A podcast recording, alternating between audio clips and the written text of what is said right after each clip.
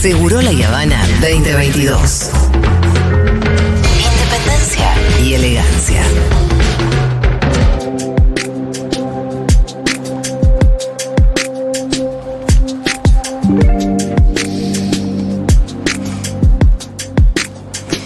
Eh, escuchen esta fecha. Sí. Qué terrorífica que es. A ver. El 24 de junio fue el día de sobregiro ecológico en Argentina. ¿Qué sobregiro ecológico? Que ya como que ya nos gastamos los, los recursos Ah. que teníamos. ¿Para el año? Claro. ¿Qué? Es muy fuerte, ¿no? No llegamos, ni a- estamos O justo. sea, acá. como que deberíamos usar recursos ah, por todo el año para en realidad lo que usamos hasta ese día. Eh, algo así. Wow. O sea- Lo expresé, lo expresé muy mal, pero. Vamos a qué, vamos a saludar a alguien que nos lo va a explicar mucho mejor. Claro. Que es Eyal Weintraub, es militante de Jóvenes por el Clima y parte del equipo de Tecoja. No sé si es, es una incubadora de proyectos de impacto sustentables para jóvenes. Y ahora nos va a contar todo eso, todo sobre eso. Eyal, ¿cómo estás? Buenas, ¿todo bien? ¿Qué tal? Muy bien, ¿ustedes? Bien, bien, vos. Em, Bien. Che, queríamos saber un poco, bueno, acá estábamos tratando de explicar este concepto eh, que se entiende, pero vos seguramente nos lo vas a explicar mucho mejor. Dale, bueno, este indicador del Día de Sobregiro de la Tierra lo desarrolló en los años 90 una red global, que se llama la Red Global de la Huella Ecológica, que es así por, por sus siglas en inglés, y básicamente lo que busca es generar conciencia y actuar como un indicador global de la velocidad en la que estamos consumiendo el planeta. La fecha del calendario no es que es fija, sino que se va modificando año a año en base a, al consumo y el uso que la humanidad le da a los bienes y servicios naturales y la capacidad de, de respuesta, de regeneración que tienen los ecosistemas Claro. para justamente reponer estos recursos. En Argentina se estimó que este año fue el 24 de junio, hace pocas semanas, y a nivel global es para el 28 de julio. Ahora, una sabiedad, algo que habría que aclarar, es que mm, es el nosotros el día de sobregiro internacional, o sea, el día de sobregiro argentino es el 24 de junio en comparación a cómo la, la biocapacidad global. Sí. Si tomamos la biocapacidad argentina Sí. específicamente, nosotros seguimos, digamos, con cierto margen en términos ecológicos. Ahí es lo que toma es la demanda, el consumo que nosotros tenemos, dividiendo de manera equitativa, de alguna forma, la biocapacidad, o sea, la capacidad que tiene el, el planeta, sus ecosistemas, en brindarnos de bienes y, y servicios en comparación a nuestra demanda nacional. Lo entiendo, si nosotros comparáramos nuestra demanda con este, todos nuestros recursos, tendríamos un poco un changüí más. Quiere decir que en promedio no somos de los países más consumidores. Exactamente, nosotros estamos ahí más o menos a mitad de tabla, Sí, ¿viste? Como sí. el típico arge- Argentina. Siempre a Em, mitad de tabla. Sí, sí, sí, en esa, en esa andamos. Ni muy, muy bien ni muy, muy mal. Ahí, pateando. Ahora, me imagino que si vos sacás a Estados Unidos del mapa, eh, tiraríamos muchísimo ¿qué- más, ¿no? ¿Qué es esta propuesta? no, pero viste que sabés Está el dato Estados- este que sí. dicen de Estados Unidos que si todos los habitantes del mundo consumieran como un norteamericano, como un estadounidense, necesitaríamos cuatro mundos, cinco Claro. mundos, no sé cómo es el dato. Sí, son 5.1 planetas. Australia después es 4.5. Ah, bueno, eh, Qatar, ah, está ahí alguno de los países de Emiratos Árabes, Emiratos Árabes Unidos. eh, Está ahí, por ejemplo, también con, con Estados Unidos, en- pero bueno, tiene una población mucho menor. Eh, sí, Estados Unidos es, eh, es bastante, bastante impactante, pero después tenés países gigantescos como, como India, por ejemplo, que es 0.8, o China, que es 2.4 dividiendo el consumo por la cantidad de habitantes. Sí, ahí liderando la tabla, como siempre, está los Estados Unidos de América, que tienen una, una demanda bastante considerable de los recursos naturales. eh, y ellos, aunque tienen una biocapacidad también muy grande por una gran extensión de su territorio, eh, no son de los que tienen un poco de changüí como si somos nosotros, Brasil, Bolivia, Uruguay, eh, Paraguay también. Tiene más biocapacidad Sí. de la demanda de consumo de que pasa año tras año. Eh, eh, ella, y, y ¿A vos te parece que las acciones, viste que siempre tenemos la- como la discusión y la tensión entre las acciones individuales y eh, las grandes decisiones que tienen que tomar los grandes emisores, ¿no? Por ejemplo, em, me llegó la noticia justo hoy que me llamó la atención de que Aerolíneas Argentinas se había ganado un premio por sustentabilidad porque había logrado reducir las emisiones de, de carbono en los vuelos de largo recorrido eh, a través de modificaciones como el proceso de carga y que las bodegas tenían cosas que eran más livianas, como ese tipo de cosas. ¿Te parece bien que las empresas lleven adelante este tipo de acciones o para vos es medio greenwashing?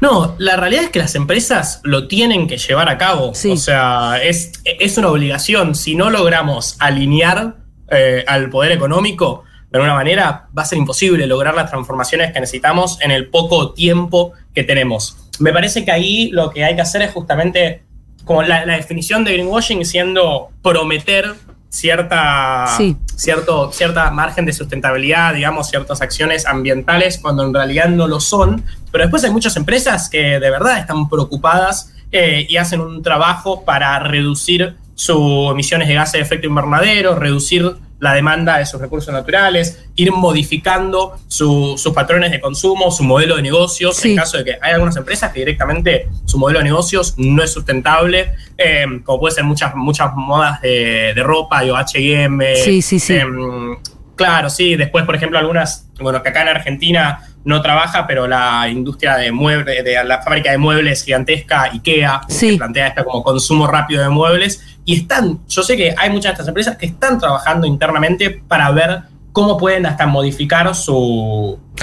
Su, su- su perspectiva de negocios para volverla más, más Claro, lo que pasa es que es verdad que- que lo hacen. Lo que pasa es que el negocio en sí mismo casi es contradictorio con la idea de la sustentabilidad. Si la idea es que sea eh, ropa que vos use dos días y ya la tirás y la renovás porque es barata y te la compras a cada rato y todo el tiempo eh, cambian las colecciones y cambia la moda y la idea es el consumo en sí mismo, qué difícil lograr sustentabilidad. Sí, Respecto te dan, a- te dan una bolsa de Claro. te dan una bolsa reciclada en vez de la bolsa de plástico. Eh, pero, por ejemplo, Claro. uno dice, bueno, es muy difícil que todos digamos, che, eh, viajemos en velero como Greta, ¿no? Las Sí. aerolíneas van a seguir existiendo, las personas nos vamos a seguir moviendo en el planeta. Bueno, tal vez sí existe algo que una aerolínea puede hacer para bajar las emisiones, ¿no?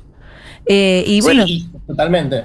me pareció interesante como de pronto el proceso de carga bajaban, alivianaban todo, hacen rutas, por lo que leí en la gacetilla, como que las rutas fueran más cortas, donde a veces por ahí tenés una ruta más larga, medio eh, al, al pedo, la hacen más corta como para...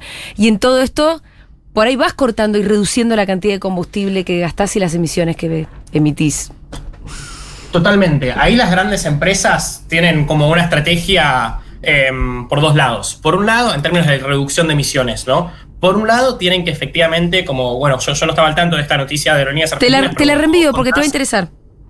Dale, Re, por favor. Reducir las emisiones, realmente reducir las emisiones de todo lo que es como su cadena de producción, eh, todo lo que pueden ser en el caso de aerolíneas argentinas o vuelos. Y por otro lado, hay toda una cuestión interesante que cada vez va tomando más, eh, más revuelo. Creo que en Latinoamérica es México el país que más avanzado está, que es relacionado a los bonos de carbono. Sí. Que son básicamente, esa fue una de las discusiones más interesantes de la COP26, que fue en Glasgow, Escocia, que es la cumbre climática de Naciones Unidas que se organiza todos los años, em, que básicamente ahí lo que finalmente se logró reglamentar es el artículo 6 del Acuerdo de París, que es esta discusión de, bueno, cómo se va a llevar a cabo un mercado global de, de los bonos de, de carbono. Eso trae la discusión de, bueno, si está bien de alguna Sí. forma ponerle un precio a la naturaleza, ¿no? Ajá. Me parece una discusión ultra válida y que tenemos que tener.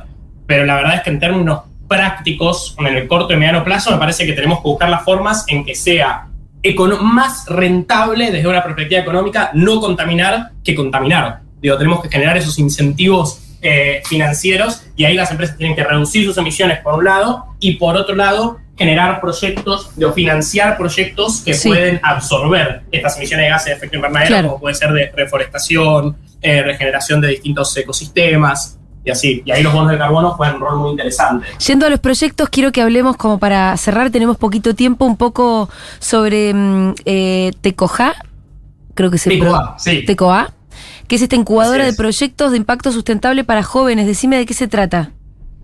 Bueno, Tecoa es una incubadora de proyectos de impacto ambiental para jóvenes que justamente lo que busca es eh, generar a formar, a, a contribuir a formar una Sí. nueva generación de militantes, de líderes, emprendedores socioambientales. Consideramos que para transformar la realidad necesitamos construir poder político, poder económico, poder social, poder mediático. Y para eso, con cada vez más las dificultades que atravesamos para instalar las temáticas ambientales en la agenda de discusión, tenemos cada vez más personas que se están involucrando en desarrollar proyectos concretos que logren construir eh, y aportar a la construcción de poder ambiental en cada una de estas áreas. Entonces, lo que hacemos en TECOA es este primer año, que es nuestro año fundacional, estamos seleccionando a un grupo de 20 jóvenes argentinos entre 16 y 18 años, 20 jóvenes de Uruguay, para llevarlos de manera completamente gratuita a un seminario de cinco días en Colonia, Uruguay, donde van a recibir capacitaciones, talleres, y básicamente les vamos a ayudar a desarrollar las herramientas que necesitan para después en grupos de cuatro Sí. poder planificar durante el campamento proyectos de impacto e implementarlos en sus comunidades.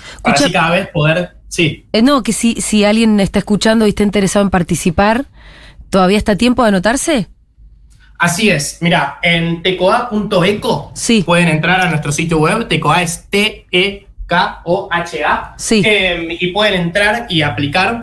Formalmente las aplicaciones son hasta el 15 de julio, o sea, quedan pocos días. Ah, bueno, métale. Vamos a, vamos a aceptar aplicaciones pasadas un Bueno. par de días también, eh, pero bueno, ahí van a ver que cierran el, el 15 de julio en términos formales. Y sí, invitamos a cualquier joven de entre 16 y, y 18 años a aplicar, a formar parte de esta experiencia. Y bueno, y el año que viene vamos a estar haciendo también una experiencia similar para mayores de 18. Así que bueno, si no entras en el rango etario de esta La oportunidad. verdad, muy chiquitos. sí, sí, sí. dejaste a todos afuera. No, en no, me imagino un montón de gente tipo. eh, eh, chicos rodeados de tubos de ensayo, tipo el laboratorio de Dexter.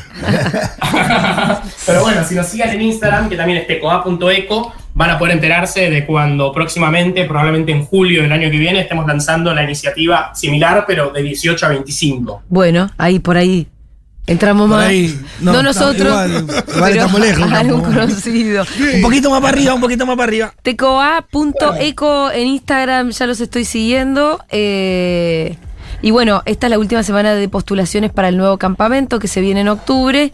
Ahí pueden entrar a ver este si es que son menores de 18 y están interesados. La próxima la hacemos en Colón, Entre Ríos, entre las termas, para 40 para arriba. De 40 para arriba. en termas. Me gusta, me gusta. Eh, Eyal, te mandamos un abrazo enorme. Muchas gracias por la invitación. Eh, amo el programa, los escucho siempre. así Bueno. que, bueno un placer estar. Un, un abrazote. Era Eyal Weintraub, militante de Jóvenes por el Clima y además habíamos parte del equipo de TECOA.